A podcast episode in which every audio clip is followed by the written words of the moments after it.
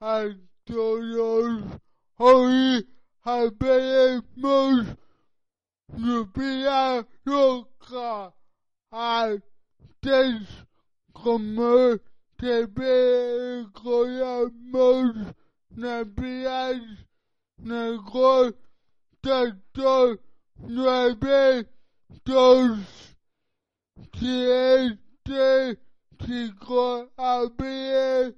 siete cinco abierto esta el fútbol el programa hoy tocaremos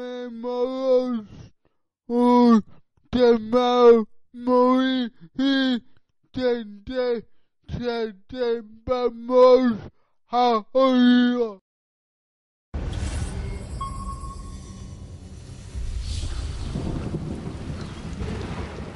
El poblado de Selvanagar, al este de Sri Lanka, vivía un típico día de la temporada monzónica. Caía una lluvia torrencial.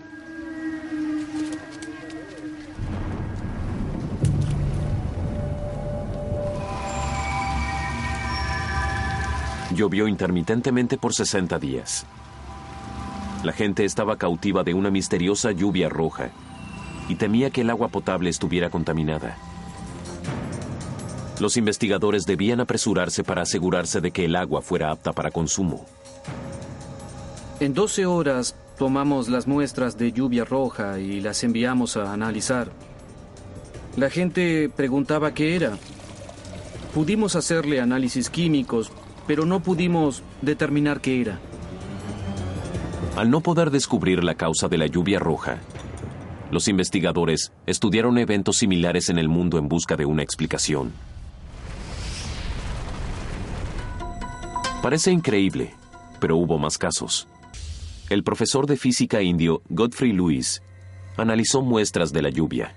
Es evidente al ver las imágenes que no son partículas de polvo, no tendrían esta forma irregular, no tendrían suaves contornos como estos, ni tampoco serían transparentes. El profesor Lewis encontró algo aún más intrigante que el polvo. Las partículas parecían estar vivas. Se puede ver que tienen una membrana celular gruesa, de color rojo. Hay materia dentro de la célula y es claro que se trata de células biológicas.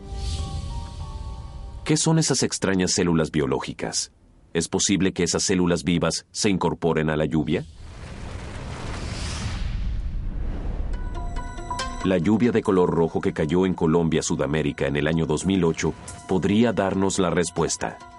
Diría yo que es una manifestación de Dios, porque eh, antes nunca se había sucedido este...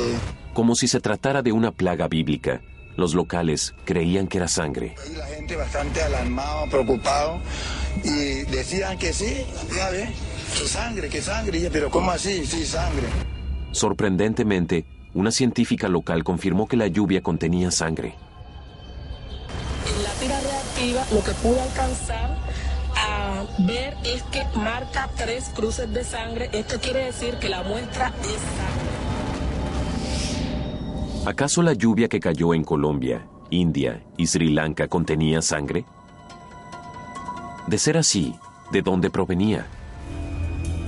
Cuando el profesor Luis estudió las formas de vida en las lluvias de la India y Sri Lanka, descubrió que la estructura tenía poco en común con la sangre.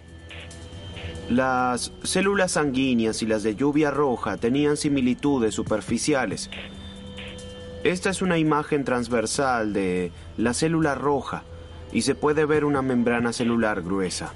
Pero si observamos las células sanguíneas, no tienen la misma membrana celular. Las células aún no fueron identificadas.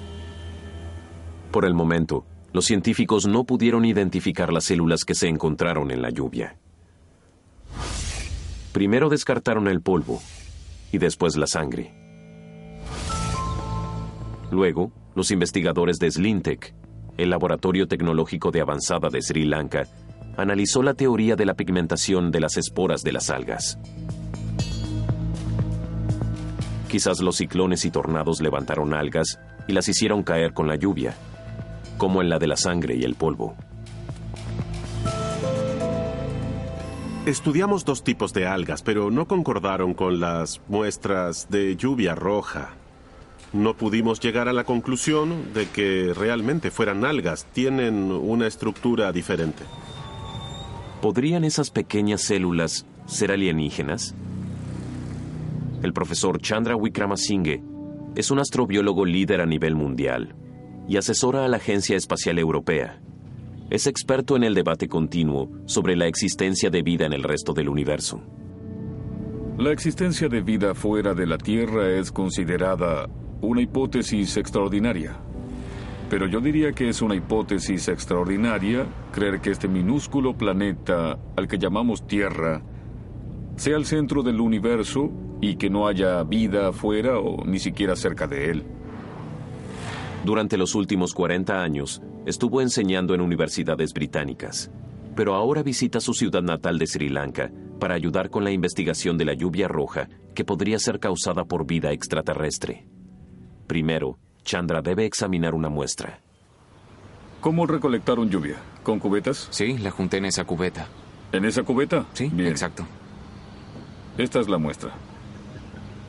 Oh, vaya, es rojo. ¿Esa cubeta estaba llena de lluvia roja? Sí. ¿El líquido era rojo? Qué asombroso.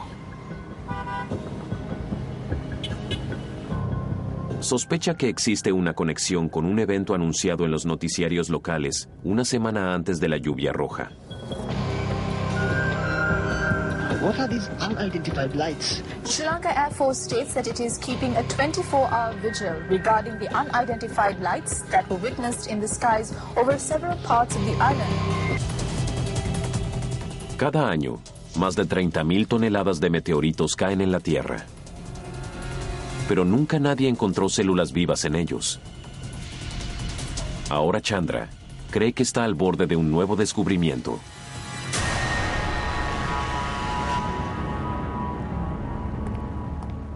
Creo que es posible que las células de la lluvia roja provengan del meteorito. En Gran Bretaña, Chandra estudia las muestras de la lluvia y los fragmentos del meteorito que cayeron en el mismo lugar con una semana de diferencia. Cree que si encuentra las mismas células en el meteorito, que ya fueron identificadas en la lluvia, podría probar que esas células vinieron del espacio.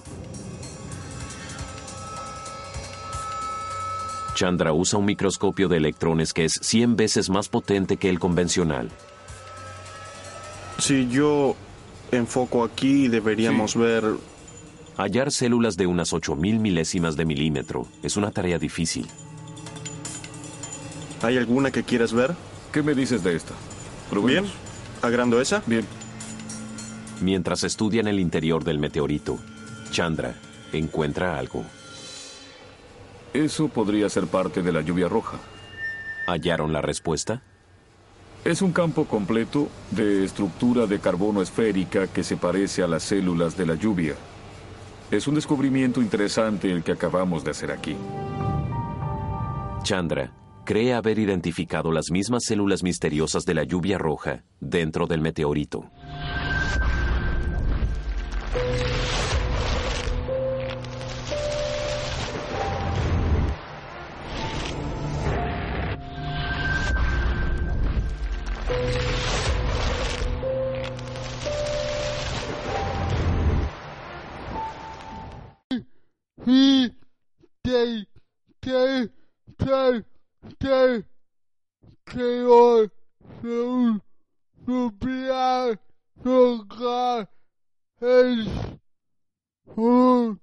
Una cosa que no oído nunca.